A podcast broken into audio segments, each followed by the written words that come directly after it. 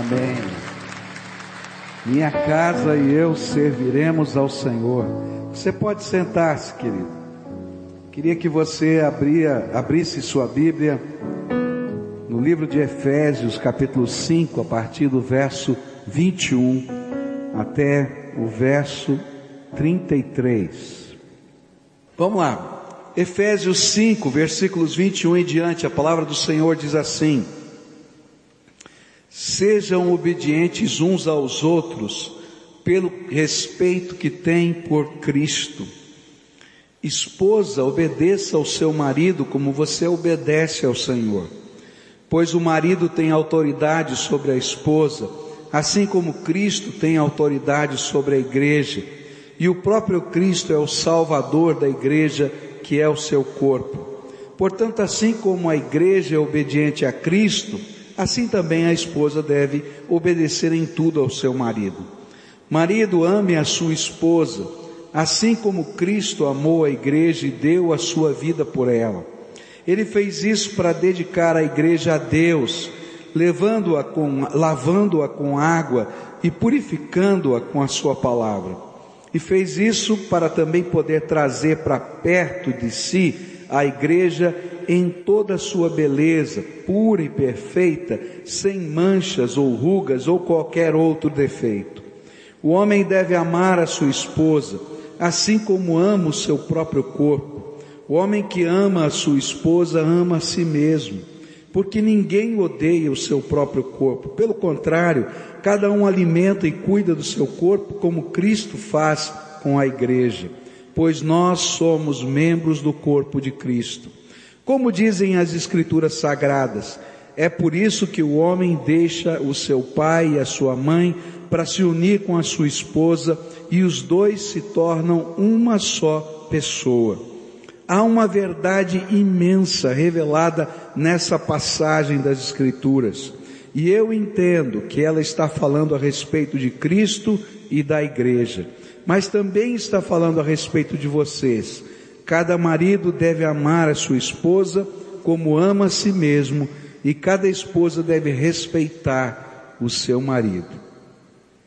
Pai querido, é em nome de Jesus, o teu filho, que nós estamos reunidos aqui. E a tua palavra nos garante, nos promete, que quando estiverem duas ou três pessoas reunidas debaixo da autoridade do teu nome, o Senhor está ali. Por isso cremos de todo o nosso coração na tua presença. Cremos, Senhor, de todo o nosso coração do teu poder, da tua sabedoria, Senhor. E nesta hora quero te pedir, revela, Senhor, a tua presença entre nós. Fala conosco, toca o nosso coração. E Pai, há tantas histórias de família, Senhor, há tantas coisas boas e coisas ruins. E eu queria te pedir, Senhor, que hoje seja dia de cura. Cura, Senhor, no coração, cura na alma, cura nos relacionamentos, cura, Senhor, que represente a bênção do Senhor sobre cada casa e sobre cada família aqui representada. É aquilo que oramos no precioso nome de Jesus. Amém e amém. Várias vezes na Bíblia, a nossa relação com Deus é simbolizada pela união conjugal. A Bíblia, especialmente no Velho Testamento, vai falar que Deus é como um marido e o povo dele é como a esposa. E esse relacionamento é descrito de amor, de família, também na nossa relação com Deus. Mas a figura que está aqui no texto aparece na perspectiva ao contrário. Agora, o nosso relacionamento com Deus e o relacionamento de Deus com a sua igreja se torna modelo do nosso relacionamento em família. E Paulo toma nessa perspectiva contrária para nos ensinar alguma coisa sobre o tipo de amor que a gente vive em família. Nesse texto, ele está falando sobre marido e mulher, ele está falando sobre casamento, Mas eu queria pegar essas ideias que estão aqui e não pensar apenas no relacionamento do marido com a esposa, da esposa com o marido, mas tentar entender o tipo de amor que a gente tem que viver em casa, que a gente tem que viver nos relacionamentos familiares, naturalmente entre marido e mulher, mas não só, entre pais e filhos, entre irmãos e irmãos, entre a família estendida, não é? No sentido de sogro, sogra e, e no contexto da ascendência da gente. Porque os valores de amor que estão descritos aqui, eles são valores eternos e transcendentes. Eles ultrapassam todas as coisas que a gente vive no contexto do dia a dia em família. Por isso eu quero olhar qual o tipo de amor que Deus deseja que você expresse no contexto da sua família. Primeira coisa que a gente vai aprender nesse texto é que o tipo de amor que Deus espera que aconteça em casa, na família, é um amor que aprendeu a se doar integralmente. Há uma coisa tremenda quando a gente vai estudar sobre amor. Não existe verdadeiro amor sem doação. Não tem jeito da gente amar se a gente não aprender a se doar. E é por isso que o modelo que está aqui aparece nos versículos 25 em diante, onde diz: Marido, ame a sua esposa, assim como Cristo amou a igreja e deu a sua vida por ela. Qual é o modelo que está aqui? de amor. Ele está colocando o amor de Jesus. Como é que Jesus ama a gente? É interessante esse contexto porque é, às vezes a gente não lembra muito bem os processos de Deus na vida da gente, né? A Bíblia diz que ninguém amou espontaneamente a Deus. Ah, mas eu cresci num lar evangélico, eu fui educado. Não, mas a Bíblia diz que ninguém amou espontaneamente. Que o amor que nasceu no nosso coração é resposta de um amor que nasceu antes no coração de Deus e que nos constrangeu de tal maneira que a gente se sentiu movido a amar. Porque toda a história da salvação fala sobre isso, de um Deus que se importou de um Deus que olhou para a gente, para a nossa necessidade, de um Deus que se esvaziou, de um Deus que se fez carne, de um Deus que veio e habitou entre nós, de um Deus que tomou o nosso lugar na cruz, de um Deus que foi para o Hades, lugar que a gente chama de inferno, por nós, tomou das mãos de Satanás as chaves da morte do inferno, ressuscitou terceiro dia e nos ofereceu gratuitamente salvação. E é, é assim, por causa desse amor, que nós somos constrangidos, nós somos conquistados pelo amor de Deus. Mas esse amor se torna o modelo de amor que Deus quer que a gente viva em família. É um modelo para a união conjugal, é um modelo de um tipo de amor que aprendeu a se doar, integralmente, da mesma maneira que Jesus se doou integralmente por nós. Um amor que vê o outro como mais importante. E é interessante porque muita gente tem medo de ver o outro como mais importante, porque acha que isso vai fazer essa pessoa perder a sua significância. Mas amar alguém tão precioso é ver o outro como mais importante, sem temer perder a sua significância. Porque a gente não perde significância por amar. Ao contrário, a gente ganha significado de vida amando. Porque sabe que o amor é que nos dá significância. Isso se faz primeiro em pequenos gestos que, à medida que o tempo da vida vai passando, se tornam os grandes momentos. É interessante isso, né? Ontem eu estava fazendo um casamento e a história desse casal no casamento, eu vou, vou arrumar encrenca com eles, vou contar a história deles aqui, né? Mas eles me deixaram contar no casamento, então acho que não tem problema. É, o moço se interessou pela moça, tem uma história bonita, tem um monte de gente torcendo para eles começarem a namorar, e um dia eles saem juntos para jantar. E estão lá batendo um papo, né? Conversando, e conversa vai, conversa vem, e o moço, no impulso, vai lá e tenta roubar um beijo da, da moça no meio do jantar. E se deu mal porque a moça virou o rosto, né? E ele passou assim e não conseguiu dar o beijo. Bom, e agora? O que, que ele faz? Ele disse: Sabe de uma coisa? Eu vou levantar, fazer de conta que não aconteceu nada e foi direto para o banheiro. Escondeu-se lá no banheiro e disse: E agora? O que, que eu faço? Disse: Bom, eu vou passar óleo de peroba, né? Voltar na mesa, fazer de conta que nada aconteceu e continuo o jantar, né? E aí então ele chegou, e vai lá para a mesa e faz de conta que não aconteceu nada, e a menina pensava, esse cara é maluco, né? O que é está acontecendo e tal, etc. E de repente eles estão indo embora, estão lá no estacionamento e aí sai o beijo que não é roubado.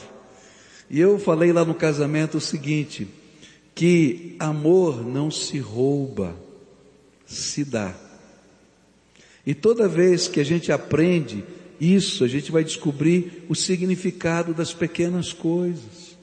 Porque amor não se rouba, amor não se exige, amor se dá. E o amor que se dá é o amor que mexe com o coração da gente. Por isso a Bíblia está dizendo que esse é o tipo do amor que faz com que a casa, a família tenha sabor e significado. E a gente, se a gente lembrar na história romântica de cada um aqui, a gente vai descobrir que são pequenas coisas simples que movem o nosso coração. Quem não lembra de um sorriso? Quem não lembra de um encontro?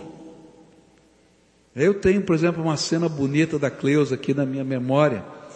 Nós éramos adolescentes, né? E ela estava na praia e, e eu estava com saudades dela, e aí marcamos um encontro na praia. E eu estava num outro lugar, peguei um ônibus e vim para a praia onde ela estava, e cheguei na hora combinada, e ela estava mais ou menos no lugar que nós combinamos, e quando nós nos vimos, e aí pareceu aquela cena de filme assim, eu comecei a correr na direção dela, ela começou a correr na minha direção, e de repente a gente se abraça. Uau! Já se passaram tantos anos, mas tem uma cena guardada, porque o amor que se dá, ele vai construindo em cima de pequenas coisas, pequenas coisas da vida que vão construindo nosso significado de amor, nossas lembranças de amor, nossa história, nosso contexto. Mas isso não acontece só entre marido e mulher, isso acontece no contexto da casa. Quem é que não lembra de um momento especial na sua casa? De uma história bonita? E queridos, nem sempre isso tem a ver com grandes aquisições. Isso tem a ver com grandes momentos. Isso tem a ver com pequenos detalhes, com lugares que marcam a nossa história, com importar-se com o que é importante para o outro e talvez não pareça tão importante para outras pessoas, mas é importante para aquela pessoa que você ama. E então passa a ser importante para você. Porque amor se dá. Como é gostoso fazer o sonho de um filho fazer esse sonho do filho talvez o alvo sacrificial da família. Você já parou para pensar nisso? Às vezes, por exemplo, o filho está estudando. Né? Eu estava conversando com um pai essa semana e esse pai estava me dizendo da alegria dele de saber que o seu filho está numa universidade e que eles conseguiram fazer uma negociação e conseguiram um grande desconto para pagar a anuidade da faculdade dele. E ele disse: até o ano que vem está tudo garantido. Agora, queridos, eu fico pensando qual foi o grande esforço dessa família para levantar o dinheiro, para pagar o ano inteiro da faculdade, e ele não sabe como é que vai pagar o próximo ano, mas está celebrando porque o primeiro ano do filho na faculdade está garantido. Você está entendendo o que eu estou falando? Amor, dentro do contexto da família, não é egoísta, é tremendamente altruísta, é um amor que se dá, é um amor que faz com, com que, quando os pais fiquem velhinhos, e isso eu digo para os meus filhos, né, que está o Michel aqui. Deixa eu ver o Michel, estava aqui, né? Então eu disse para ele, ó oh, filho, o negócio é o seguinte, eu vou ficar velhinho, eu tenho 20 anos garantido, você vai cuidar de mim, no mínimo 20 anos. Porque esse negócio de INSS eu não confio muito não, mas em você eu confio. Né? Gente, é interessante esse processo porque os pais vão envelhecendo. E a gente vai cuidar dos nossos pais. A Bíblia diz que isso faz parte do valor da família. Isso faz parte do valor da família. E isso faz parte do honrar pai e mãe. E como é gostoso, mesmo com o sacrifício dos nossos próprios sonhos, cuidar das pessoas que são significativas para nós. O amor que se doa sempre constrange, tem poder de gerar mais amor. E eu queria desafiar você a amar as pessoas da sua família de uma maneira sacrificial, amando mais, amando melhor, amando não do seu jeito, mas do jeito que é significativo e produz significância para o outro. Sabe, queridos, às vezes amar dessa maneira sacrificial é abrir mão de algumas coisas bobas, simples, mas que dão possibilidade de você ter tempo com a pessoa amada. é a gente semear o coração da pessoa que nós amamos com mais amor. É a gente transformar um processo de relação machucante com amor. Tem um membro da nossa igreja aqui, um casal, Gleden e Márcia, eles já deram seu testemunho várias vezes aqui. E é uma coisa linda, porque casamento deteriorado, acabado, uma situação muito difícil, que qualquer um diria para Márcia, Márcia, vai embora, chega, esse homem não vale nada. Eu posso falar isso porque eu já falei para ele, né? Não vale nada, olha que coisa, tal. Mas aquela mulher tinha um propósito no seu coração, um propósito dado por Deus de reconstruir a família dela e decidiu amar sacrificialmente aquele homem. E na medida em que ela continuou amando sacrificialmente, fazendo o que está aí na palavra, aquele homem teve o seu coração quebrado. E o poder de Deus transformou a vida desse homem. E essa família hoje serve ao Senhor, porque teve uma mulher que teve a coragem de amar sacrificialmente. Toda vez que a gente ama sacrificialmente, a gente está construindo algo melhor. Eu não vou dizer para você que é fácil, nem vou dizer para você que é barato.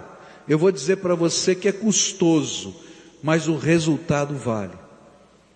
Quantos aqui não têm, conhecem histórias de famílias que não se conversam? Não é verdade isso? Alguns anos atrás, eu estava pregando em São Paulo, numa, na, na, igreja que pastoreei, e tinha um casal que estava há um mês frequentando a igreja. Eles não eram membros da igreja ainda. E era dia das mães. E eu preguei uma mensagem sobre família. E havia uma briga de família que fez com que aquele casal se afastasse do, do sogro e da sogra, os pais do marido, há cerca de seis anos. Eles não se viam, não se falavam, não trocavam informação.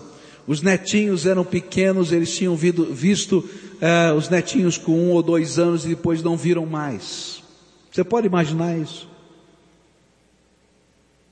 E aí, naquele dia, eles ouviram aquela mensagem, e existiam muitas dores.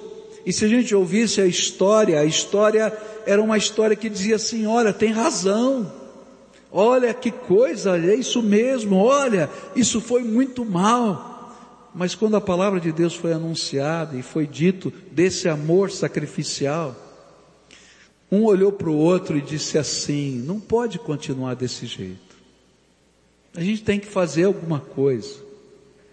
E aí um olhou para o outro e disse assim: vamos lá hoje visitar a sua mãe? A esposa disse para o marido. E um disse para o outro assim: como é que vai ser a recepção? Vai ser complicado.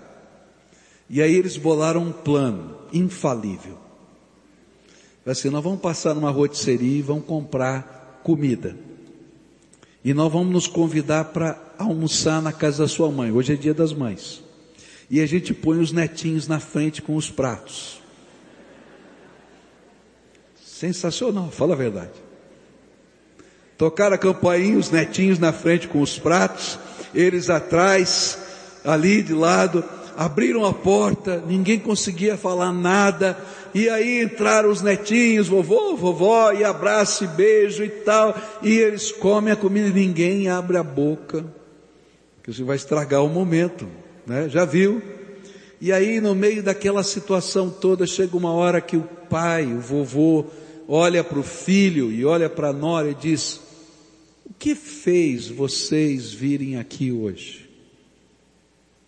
E eles disseram assim: Nós estávamos numa igreja e ouvimos uma mensagem sobre família, e nós descobrimos o valor que a nossa família tem e o que nós estávamos perdendo, e decidimos vir aqui para a gente começar de novo. E aí chora um de um lado, chora outro do outro. E aí o casal diz assim: Que igreja é essa? Porque eu quero ir lá hoje à noite. Você está entendendo? Não tem maior testemunho que a gente possa dar para os nossos queridos do que amá-los, da maneira como Jesus ama a sua igreja. Então, se tem algum problema na tua casa, e olha, queridos, eu não conheço família que não tenha problema. Toda família tem alguma coisinha, tem alguma situação. Então hoje, hoje, ame sacrificialmente. Declare o teu amor. Hoje é dia de pegar o telefone, hoje é dia de fazer uma visita, hoje é dia de dar um beijo, de dar um abraço, hoje é dia de fazer algum tipo de celebração. Olha, se a coisa está feia, faz o que eu falei, olha, bota as crianças na frente. Ama. Ame sacrificialmente.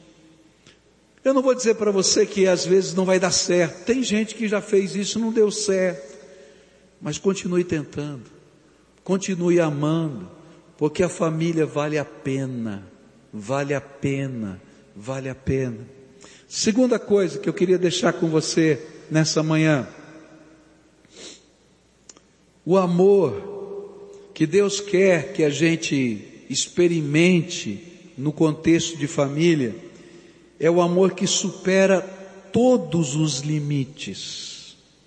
E aqui, quando eu olho para esse texto, a Bíblia vai dizer que nem a morte pôde impedir que Jesus amasse a gente dessa maneira como ele amou. Com Jesus a gente aprende sobre amor que esse amor precisa ser capaz de superar todos os limites. Eu fico olhando para o que significou a nossa salvação. Há vários limites que o Senhor teve que superar. O primeiro limite foi a encarnação. Há um mistério tremendo. A Bíblia diz que Deus é espírito. A Bíblia diz que Deus é infinito. Como é que Jesus poderia, o Deus encarnado, se encarnar? E a Bíblia vai dizer que ele teve que se esvaziar da sua glória. Ele teve que se esvaziar da sua infinitude, porque o infinito não cabe no finito. Ele teve que mexer com a sua natureza, numa natureza espiritual, ele teve que transformar o espiritual em carnal. Gente, são limites que os anjos não conseguiam entender. Para a cabeça dos anjos eram intransponíveis. Mas aqui tem uma lição. Todas as vezes que a gente está lidando com conflitos de família, queridos, a gente vai encontrar limites intransponíveis. Uma família, por exemplo, que tem uma criança deficiente, seja um surdo, seja um cego, seja alguém que tem limitações para andar, seja alguém que tem limitações dentro da sua capacidade mental. Quando a gente olha do lado de fora, a gente diz, são limites intransponíveis.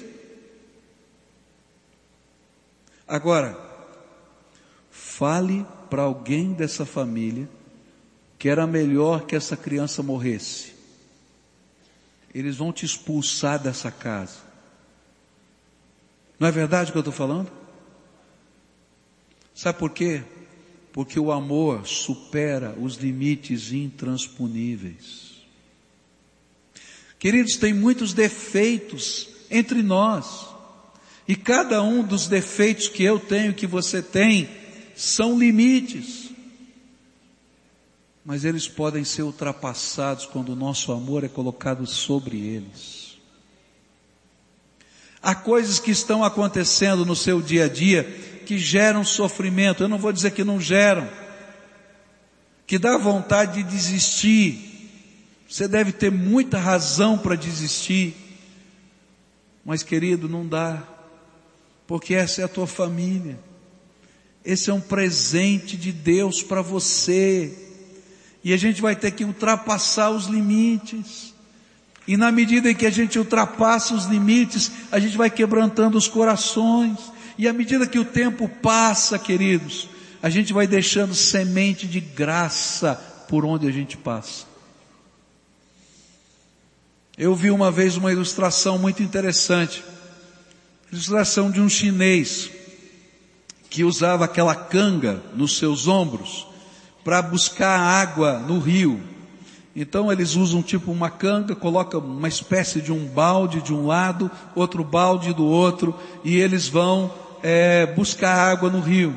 E tinha um missionário ali naquela região que via que aquele chinês já mais idoso, ele ia com os baldes que a parte de cima do balde estava furada. Então ele enchia o balde d'água e à medida que ele ia subindo a montanha onde estava a vila, ia vazando água para todo lado. E aí aquele missionário foi falar com o chinês e disse assim, moço, o senhor é, faz um esforço tão grande, já idoso, vai lá buscar água no rio e vem com seus baldes pesados, mas eles estão furados e o senhor chega com parte da água. E aquele chinês disse assim, se não fosse assim, do lado do caminho por onde eu passo, não teriam as flores tão bonitas que eu rego todos os dias quando passo ali. E eu fiquei pensando nessa história. Queridos, às vezes no meio das lutas que a gente tem que ultrapassar, a gente se esquece que a gente está regando flores preciosas, perfumosas, que serão viçosas e que farão diferença nessa vida, só porque a gente está carregando um peso a mais mas que está deixando uma marca por onde passa. Então a segunda lição que eu queria deixar para você é essa. Olha, o amor, o amor que Deus quer que a gente viva em família, é o amor que é capaz de superar todos os limites. Quais são os limites que você está enfrentando hoje? Às vezes você tem o limite da incompreensão, às vezes você tem um limite de uma traição. Às vezes você tem o limite de uma palavra dura.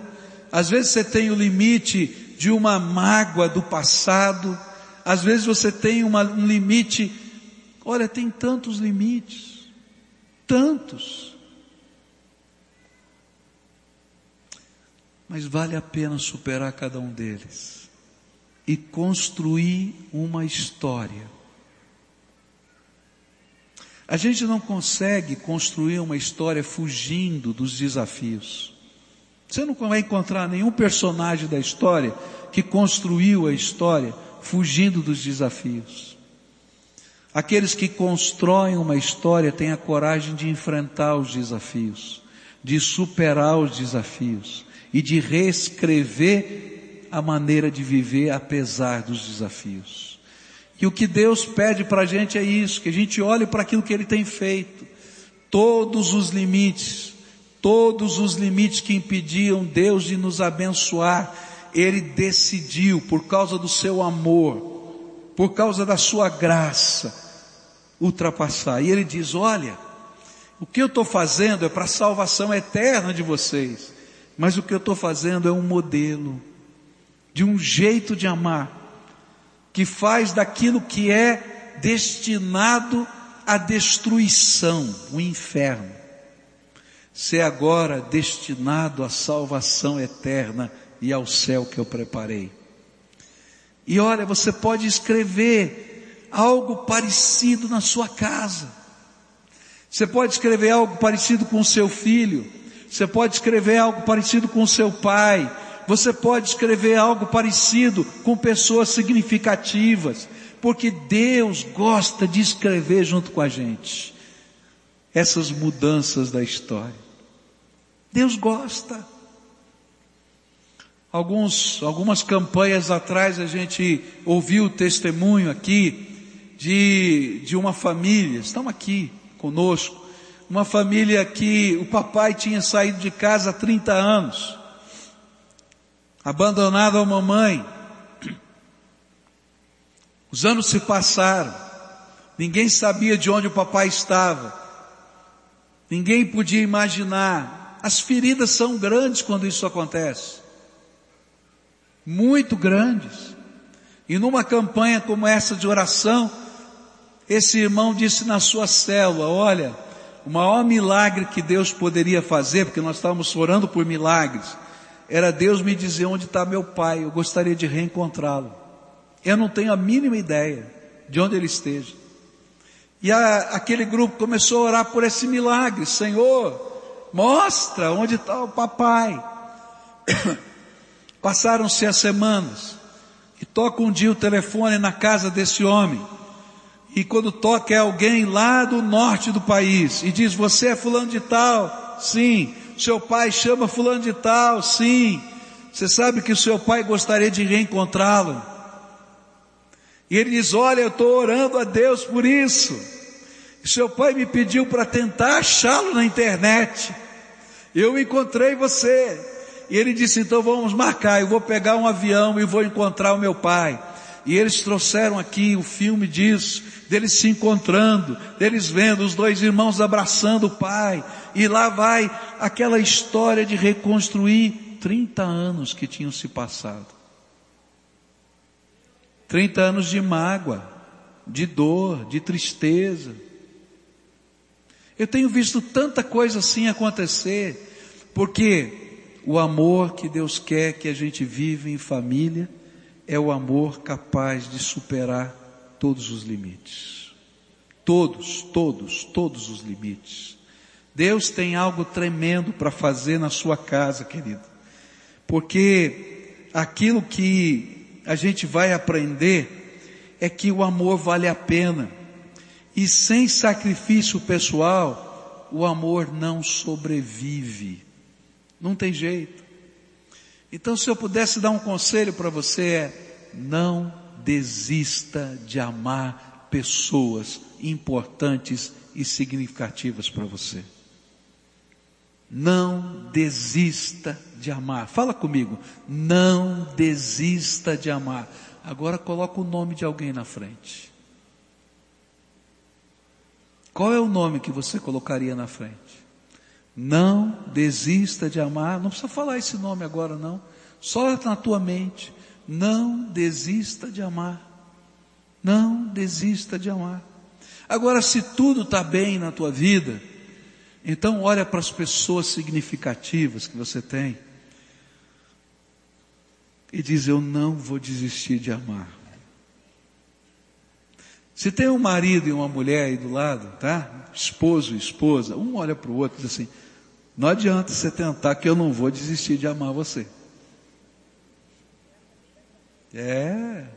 Tiver um papai junto com você, uma mamãe, dá um abraço e diz, ó, oh, não vou desistir de amar você. É. Se tem alguém, que hoje tem muita gente que mora sozinho, né? Mas tem pessoas significativas, olha, não vou desistir de amar. Porque você é parte de mim, é minha família. Sabe como isso é importante a gente falar para os nossos filhos? Sabe por quê? Porque o mundo de hoje diz que amor é só troca. Se você é bem sucedido, você vai ser amado. Se você tem dinheiro, você vai ser amado. Se você é bonito, você vai ser amado. Agora, se você está doente, se você tem um problema, ninguém está se importando com você. É isso que o mundo diz todo dia. Não é verdade o que eu estou falando? Como é importante a gente ter um lugar, a gente ter pessoas que digam para a gente, você é importante só porque você existe. E eu não vou desistir de amar você. Não vou, não vou. E sabe, isso é um modelo de Deus para nós. Nessa manhã eu queria orar com você, como a gente sempre faz todos os cultos. Eu quero orar pela tua casa. E nós vamos ter dois momentos de oração agora. O primeiro momento é pela nossa família, pela nossa casa. E sabe, queridos, eu queria orar uma oração de bênção. Uma oração de bênção. E você vai me ajudar a fazer essa oração de bênção. Você lembra os nomes das pessoas significativas para você? Com certeza. Elas são significativas. Então hoje você vai pedir uma bênção especial na vida de cada uma delas uma bênção da graça. Sabe o que é bênção da graça?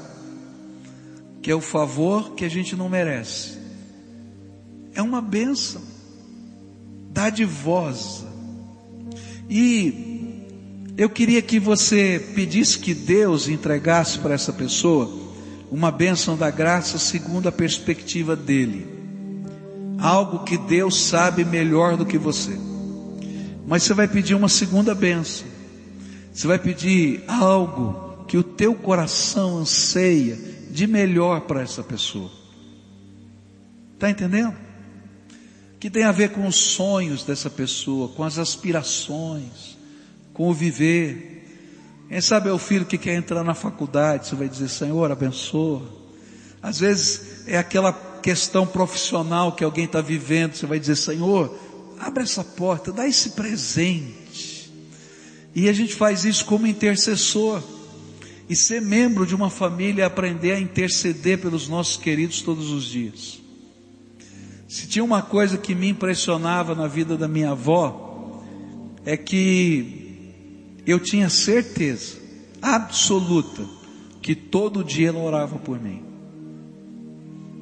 Todo dia ela orava por mim. E se tinha uma intercessora nessa terra, que eu tinha certeza que estava orando por mim era ela. É interessante como isso fazia bem para minha alma. Que você seja o melhor e maior intercessor das pessoas que você ama. Então agora, levanta um clamor a Deus por essas pessoas. Levanta um clamor. Pede a bênção de Deus. Tá com um bebezinho. Papai e mamãe põe a mão sobre o bebezinho e peçam a bênção de Deus sobre ele.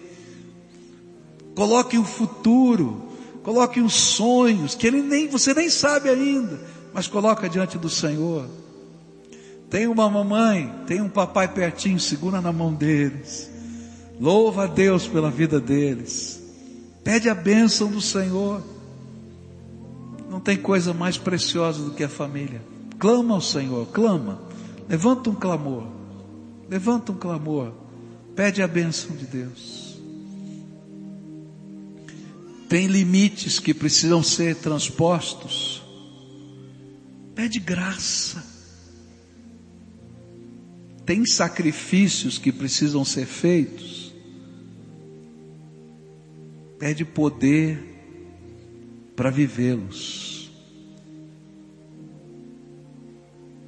Senhor, ouve o clamor do teu povo e abençoa as famílias aqui representadas.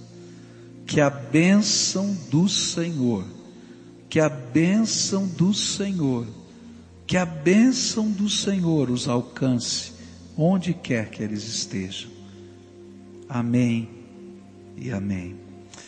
Mas a segunda oração que eu queria fazer com você hoje tem a ver com a bênção de Deus para você. Você ouviu muito sobre o amor em família, não é? Mas lembra, o amor em família tem um referencial. É o amor que Deus tem por você. Esse amor que se dá, esse amor que supera limites, Deus tem tido para com você. Agora, há um, há um limite que ninguém pode ultrapassar, que é você mesmo. Se a gente não deixa o amor de Deus mexer na nossa vida, Deus vai continuar insistindo com você até você morrer. Mas no dia em que você fechar os seus olhos, Ele não vai poder mais fazer o que Ele gostaria de fazer na sua vida. E sabe, viver fugindo do amor de Deus é sofrer. Porque quando a gente luta contra o amor, a gente luta contra a gente mesmo. E há pessoas que estão aqui, que Deus trouxe nessa manhã, só para dizer: Você é meu filho amado e eu tenho um propósito para a tua vida. E não importa onde você vá, se você subir numa montanha, eu vou estar lá. Se você se esconder no fundo do mar, eu vou descer lá. Se você entrar numa caverna, eu vou entrar nessa caverna porque eu não vou desistir de você. Essa é a palavra de Deus para você. E então, para de fugir. E está na hora de se reconciliar com Deus. Está na hora de se entregar a Deus. Porque Deus quer que você seja família dEle. Ele não quer uma paternidade distante, Ele quer ser o teu Pai amado, o teu Senhor e o teu Salvador. Por isso, nessa manhã, Deus está me tocando o coração. Não estava nem planejado isso. Deus está tocando meu coração porque tem filhos dele aqui que ele quer abraçar hoje. Tem filhos de Deus que ele quer acolher outra vez. E se você é uma dessas pessoas que tem ficado ao, à distância, e Deus está falando, eu quero você pertinho. E hoje o Espírito Santo está dizendo: olha, Papai do céu está falando com você. Eu vou convidar você a fazer uma coisa que é um passo de fé. É uma entrega. E eu faço isso não porque esse lugar seja santo, porque ele só é santo pela presença de vocês e do Senhor, porque onde nós estamos, povo de Deus, ele está, não o lugar, mas porque esse acolhimento precisa ser sentido presenciado. E se a gente não tem coragem de fazer isso na casa do Pai, a gente não vai fazer em nenhum lugar. Então, se você é essa pessoa que está precisando, está lá abraçado por Deus, envolvido com o Senhor, resgatado por Ele, trazido de volta, colocado no centro, apertado no amor de Deus, eu queria convidar você a sair do seu lugar e vir aqui à frente. E eu quero acolhê-lo em nome de Jesus e dizer: olha, Deus tem algo tremendo para você. Vem para cá, quem, quem quer que seja, onde você estiver, estiver lá em cima na galeria, vem para cá. Se tiver uma família que está sentindo isso, marido, mulher, filho, pai, vem junto, mãe, vem junto. Porque esse é tempo de a gente ser acolhido pelo Papai do céu, pelo Todo-Poderoso Senhor da nossa vida. Vem para cá, vem para cá. Deus tem falado com você tem tocado o seu coração. Não está acontecendo só agora, está acontecendo porque Deus tem feito. Então vem para cá. Hoje é dia de acolhimento, de família, de a gente se sentir nos braços do Pai, envolvido pela graça, amado pelo Senhor, amado. Então vem para cá, se o Senhor está falando com você, querido. Porque não importa onde você vá, Ele vai atrás de você. Ele vai atrás, porque você é amado dele e ele tem um plano para a sua vida. Tem um plano para essa menina linda que está aí, não é? Como é que ela chama? Emanuele. Olha que nome lindo, né? Emanuele quer dizer Deus com a gente, Deus conosco. Louvado seja o Senhor. Aleluia, aleluia. Graças a Deus, graças a Deus. Isso, venha. Deus tem tanta coisa para fazer, queridos. Ah, que Deus tremendo é esse. Que Deus tremendo é esse. Que Deus tremendo é esse. Aleluia. Pode vir, pode vir. Tem lugar para você. Coisa gostosa é saber que os braços do Pai estão abertos para a gente. Isso é gostoso demais. Tem lugar para a gente. Tem lugar. Louvado seja o nome do Senhor. Louvado seja o nome do Senhor. Aleluia. Que gostoso ver famílias inteiras. Aleluia. Graças a Deus. Agora eu vou pedir um favor para você que está sentado. A gente vai orar junto agora, mas eu não gostaria que ninguém saísse daqui sem ganhar um abraço. Porque o abraço de Deus pode ser materializado, tá? E você é irmão, tá? Porque Deus é seu pai. Então eu queria que os irmãos que estão aqui, que têm Deus como pai, se levantassem rapidamente, viessem aqui e dessem um abraço, diz assim, esse aqui é o abraço do pai. Esse aqui é o abraço do pai, tá? Eu sei que o abraço do pai é espiritual, mas às vezes é importante a gente sentir um abraço, não é? E sentir a materialização disso. Então eu queria que você desse esse abraço agora, ó. Esse aqui é o abraço do pai, tá? Esse aqui é o abraço do pai. Vem aqui para frente, ó, tem bastante gente aqui na frente. Passa aqui pelo, pelo, pela frente e vai dando um abraço aqui, tá? Eu queria que todo mundo recebesse um abraço. Tá? Pergunta, você já recebeu o abraço do pai? Então, não, não recebi. Dá o abraço do pai, tá? Isso é importante, gente. Tem um senhor ali que não recebeu o abraço do pai ainda. Quem vai dar o abraço no pai dele, do pai dele? Isso. Quem mais que não recebeu o abraço do pai? Dá um sinalzinho para mim aqui. Esse moço aqui não recebeu o abraço do pai. Não, né? Então quem vem dar o abraço do pai nele? Isso. Aí. Quem mais que não recebeu o abraço do pai? Tem esse casal aqui, eu queria que desse um abraço neles, tá? O abraço do pai aqui. Isso.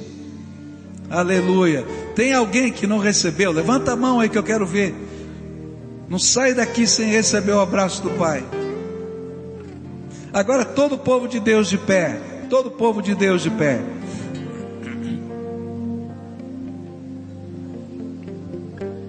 Que tremendo, não é? Que tremendo.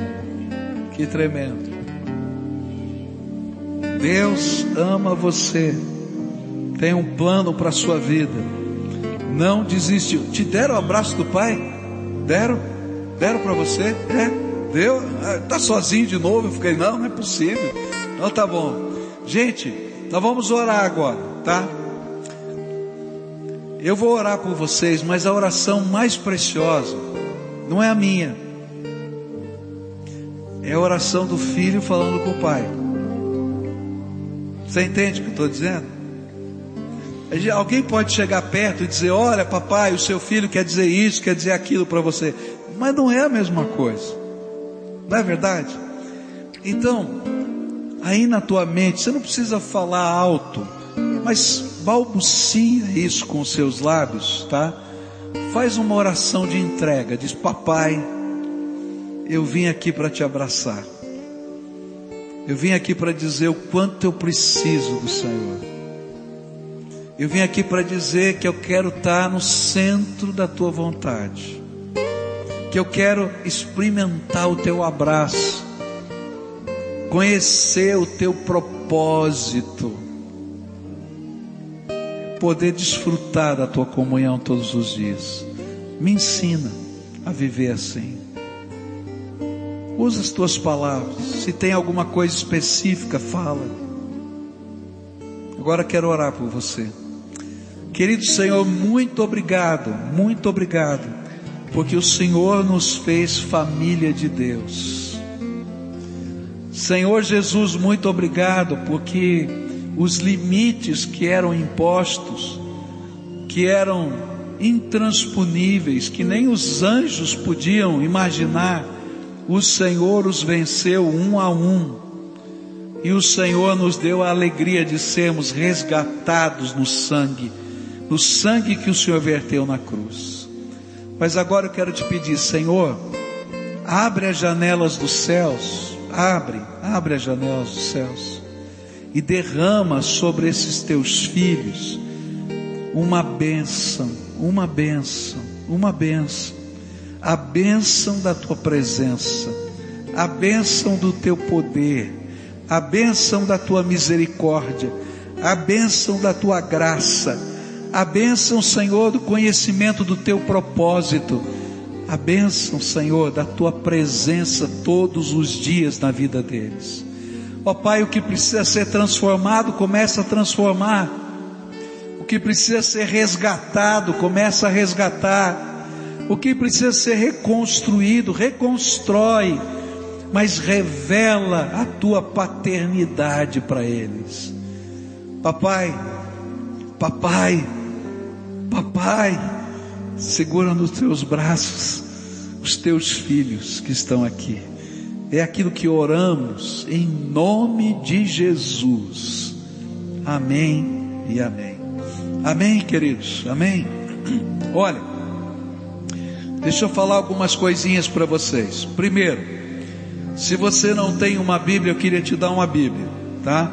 Se você tem uma daquelas Bíblias de enciclopédia, tá? Ganha a minha, que é, uma, é menorzinha, mais fácil de ler, tá? Do que você carregar uma Bíblia de enciclopédia, tá? Então, para isso, você vai ter que chegar ali do lado e as pessoas vão te dar. Mas tem mais. Eu queria que a gente pudesse orar especificamente por algum motivo da tua vida. E podíamos, queria, queríamos também te ajudar nesse processo de caminhada de fé. Se você desejar essa ajuda nesse processo de caminhada de fé, ter a gente acompanhar você, também você vai sair por aquela porta lá. Não é obrigado sair por aquela porta, ninguém está querendo vender nada para você, tá? A Bíblia é presente, pode ter certeza, tá? O desejo é caminhar juntos, tá? Se você desejar, vai ser um prazer para gente, tá bom? Então, enquanto a gente termina o culto, chega lá, vai ser benção. Você vai ser convidado para um grupo pequeno. Vai ter gente querendo orar por você. Vai ter gente querendo saber o que está acontecendo para estar caminhando junto com você. É só sair por aquela porta ali. Agora, povo de Deus, dá a mão, dá a mão para quem está perto de você aí. Ó não desista da sua família. Fala comigo. Não desista da sua família. Dá a mão aí, dá a mão. Dá a mão aí no meio também, dá a mão lá em cima, isso. E vamos celebrar juntos em nome de Jesus.